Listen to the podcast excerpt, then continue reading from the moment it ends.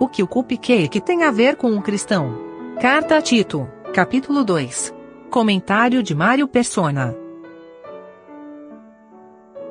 Existe uma moda hoje no, no Brasil que eu não me lembro de existir antes, parece que é coisa recente, que é a do cupcake. Toda festa que a gente vai agora tem os cupcakes, né? É aqueles bolinhos feitos numa forminha pequena. Uh, eu acho que existia já antes isso no Brasil, sendo uma padaria, sempre tinha aquele bolinho, era um pão de ló, uh, dentro de uma forminha individual. Mas a, coisa mudou agora, existe uma febre em torno do cupcake, porque na realidade a massa, eu não, não sei muito bem, mas me parecem todas quase que iguais, né? Uh, o que muda realmente é o ornamento, é o enfeite. Então existem até concursos hoje de cupcakes para ver quem é o, o que faz um cupcake mais bonito, mais saboroso, mas o segredo todo fica por conta do ornamento. E quando eu leio esse versículo aqui, no, no versículo 10 desse capítulo 2 de Tito, diz o seguinte: Não defraudando, antes mostrando toda boa lealdade, para que em tudo sejam ornamento da doutrina de Deus, nosso Salvador. A salvação não depende de nada disso que ele vai falar aqui, das boas obras, da sobriedade, eh, não caluniadoras, eh, moderados.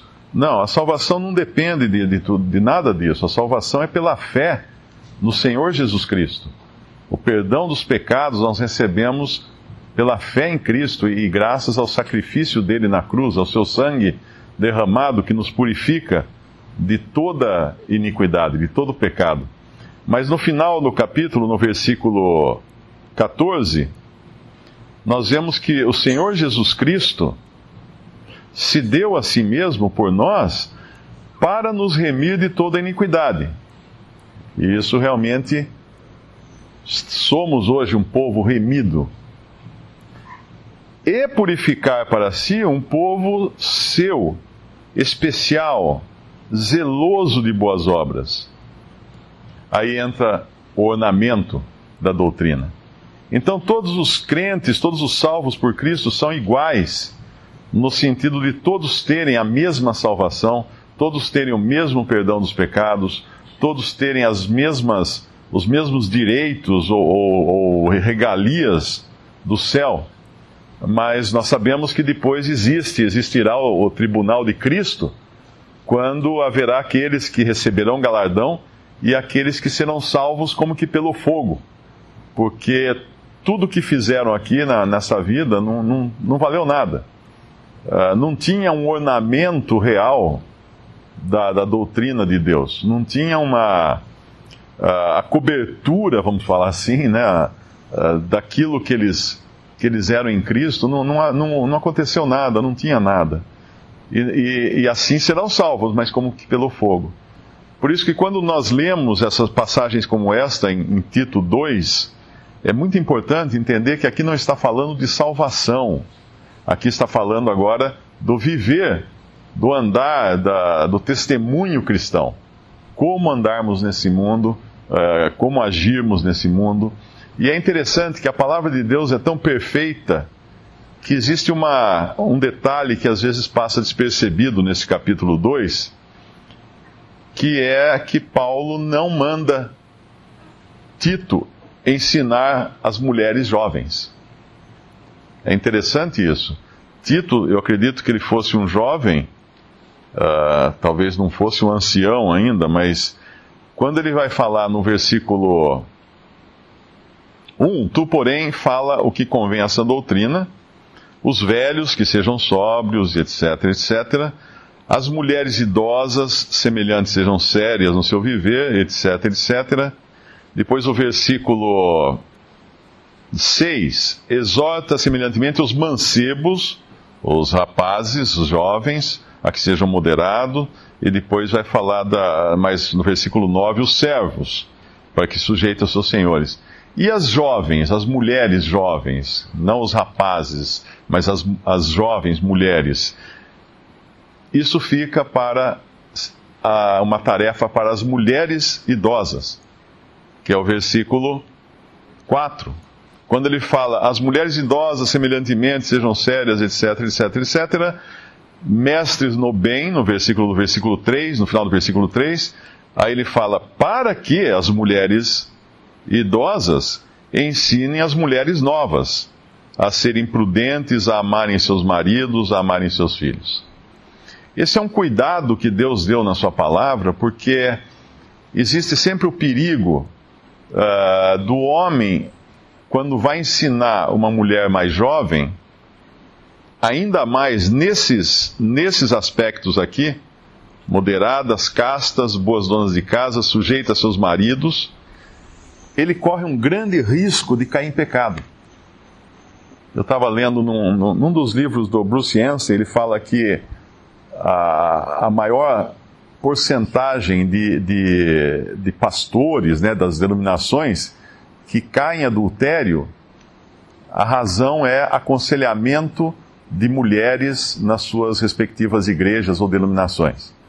Eles vão aconselhar mulheres que estão fragilizadas, estão passando por problemas, e aí o que acontece? Acabam se envolvendo emocionalmente uh, com essas mulheres e acabam caindo em pecado. Então, esse cuidado Deus teve também na hora de, de, de dar essas instruções. Por isso que é importante cada cristão ter discernimento até na maneira como ele exerce o seu dom e o seu ministério. Ele saber discernir. Uh, não é porque Deus fala para a gente exortar alguém que existem uh, só uma maneira de exortar, ou, ou ensinar alguém que existe só uma maneira de ensinar é sempre necessário buscar a sabedoria de Deus, entendimento de Deus, para que a palavra de Deus não seja difamada, para que uh, o evangelho não seja uh, corrompido, não seja difamado. Uh, recentemente eu vi uma notícia no jornal de um jovem cristão que foi morto numa cidade do interior do Nordeste, porque ele passou em frente a uma casa e estava tendo uma festa dentro da casa e ele começou a gritar versículos da porta da casa. Obviamente, os, as pessoas na festa, embriagadas, uh, não pensaram duas vezes, foram lá e mataram o jovem. Uh, eu pergunto, será que foi realmente sabedoria fazer isso dessa maneira, né? Deus, obviamente, sabe, mas nós devemos ser simples como as pombas e astutos como a serpente na maneira como nós andamos nesse mundo e, e lidamos também com os incrédulos, mas muito mais até da maneira como nós lidamos conosco. Porque nós ainda temos uma carne em nós. E ninguém, ninguém se, se iluda, né? Que essa carne latente não possa vir para fora. Ela pode. É só dar as condições necessárias, é só sair da comunhão com o Senhor e ela coloca as asinhas de fora. Por isso que a exortação é mortificar a carne, ou seja, considerá-la morta, mantendo-a num lugar de morte, mas isso só se faz, obviamente, com o inverso, que é manter comunhão com Cristo. Então achei interessante essa uh, o que usa a palavra usada aqui, ornamento da doutrina. Não sei se em outra versão usa outra palavra para esse ornamento ou se tem essa conotação mesmo de uma de um embelezamento de alguma coisa, como acontece no, no cupcake. O versículo 13 tem uma, uma nota que distingue também o andar do cristão neste mundo, aguardando a bem-aventurada esperança e o aparecimento da glória do grande Deus e nosso Senhor Jesus Cristo. Eu, eu creio que são, sejam duas coisas aqui, né? A bem-aventurada esperança, eu acho que é aquela que está relacionada à igreja e o aparecimento da glória do grande Deus e nosso Senhor Jesus Cristo seja a consumação, não sei se isso estaria correto, mas eu acredito que sejam duas coisas aqui, porque o cristão, ele, ele não aguarda apenas para o, pelo Senhor voltar para tirá-lo desse mundo, no arrebatamento. Seria até uma esperança meio egoísta, né? meio mesquinha, falar assim, ah, eu vou me livrar disso aqui e depois as coisas vão pegar fogo e eu estou fora. Não é, não é bem assim. Porque o Senhor, o próprio Senhor, também aguarda as duas coisas. O Senhor lhe aguarda o dia em que ele virá buscar a igreja para encontrar-se com a sua noiva nos ares, uh, que é no arrebatamento e na ressurreição, mas ele ainda aguarda também aquele dia em que ele poderá restaurar o, remanescente de Israel e introduzir Israel no seu reino milenar. Ele aguarda isso, tanto é que quando ele, ele celebra a, a última Páscoa em, em Lucas capítulo 22, ele mostra as duas coisas. Primeiro, ele fala que ele desejou ardentemente comer aquela Páscoa com os discípulos. Então, ele pega o cálice da Páscoa, porque ali são duas coisas distintas. Primeiro, eles estão comendo a Páscoa, que é a Páscoa judaica, e o Senhor come a Páscoa com eles. Só que daí ele pega o cálice da Páscoa e ele passa para os discípulos e manda que todos bebam do cálice da Páscoa. Mas ele não bebe. Ele não bebe. Ele fala que só iria beber isso quando ele viesse no, no, seu, no, no seu reino. Ele não bebe. Por quê? Porque o, o, o vinho é um, um, símbolo de alegria, é uma figura de alegria, de regozijo. E, e aquela era a última Páscoa do Senhor, ele ia morrer em seguida, ele ia ser morto em seguida, mas não havia alegria para ele ainda em Israel. Não havia por que ele se regozijar em Israel. Não havia por que ele tomar o cálice de vinho de Israel, em, em comunhão com Israel. Por isso ele posterga esse, essa alegria para aquele dia quando ele poderá estabelecer o seu reino. Mas enquanto isso, ele também dá ali na, na, na própria Páscoa ele, ele, ele dá a ceia.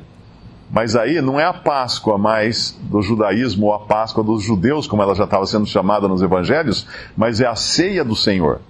E aí sim ele, ele come, e, ele, ele, aliás, ele não come nem, nem, nem, nem toma né, do cálice, mas ele ministra isso para os seus discípulos. Ele está ali como um, um que ministra. E aí Paulo vai dar mais detalhes desta ceia lá em 1 Coríntios. Então, o Senhor aguarda, o Senhor aguarda ainda o tempo da restauração do seu povo terreno, que é Israel.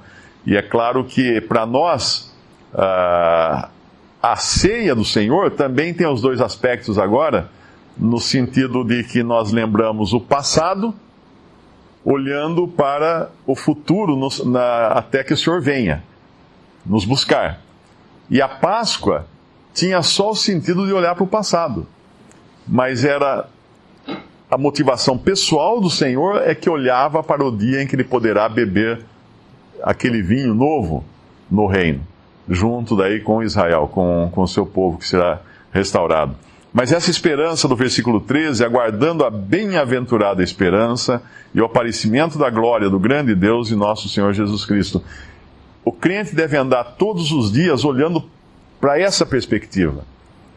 Até a própria ceia, que é uma coisa que nós nos ocupamos com o sacrifício de Cristo que já ocorreu, nós fazemos isso também olhando para a perspectiva que nós temos diante de nós, que é de nos encontrarmos com o Senhor nos ares, até que Ele venha, até que Ele venha nos buscar.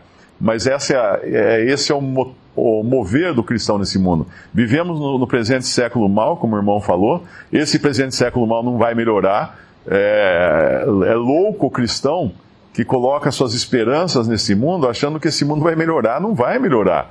Que os cristãos serão menos perseguidos, não serão menos perseguidos. Existe aqui ali uma ilha de, de, de, de paz, mas que pode de repente virar completamente o contrário. Ou que o mundo inteiro vai ser evangelizado, não vai ser evangelizado agora, nesse período do Evangelho da Graça.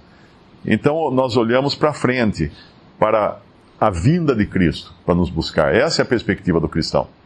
Em 2 Tessalonicenses, capítulo 1, que eles estavam sofrendo muitas perseguições, estavam desanimando, alguns já diziam até que a ressurreição já tinha acontecido, então eles estavam chateados, né? E, e Paulo aqui os exorta, os anima, no versículo 6, de, se de fato é justo diante de Deus que dê paga tribulação aos que vos atribulam e a vós que sois atribulados, descanso conosco, quando se manifestar o Senhor Jesus desde o céu, com os anjos do seu poder. Na verdade, esse versículo não está falando da vinda do Senhor para a igreja, está falando do descanso que esses tessalonicenses, ou mesmo os crentes que sofrem nesse mundo, poderão ver, ter quando virem os que os atribulavam, sendo então uh, recebendo a paga do que fizeram quando o Senhor vier, vier uh, se manifestar em poder.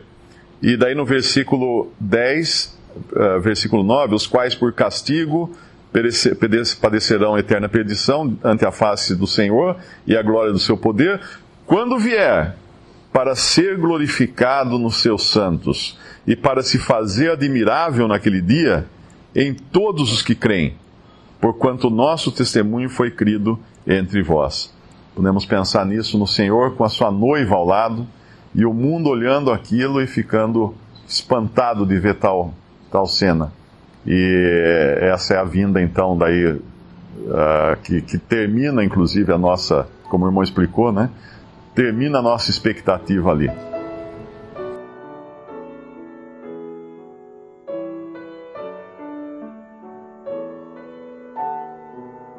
Visite respondi.com.br. Visite também 3minutos.net.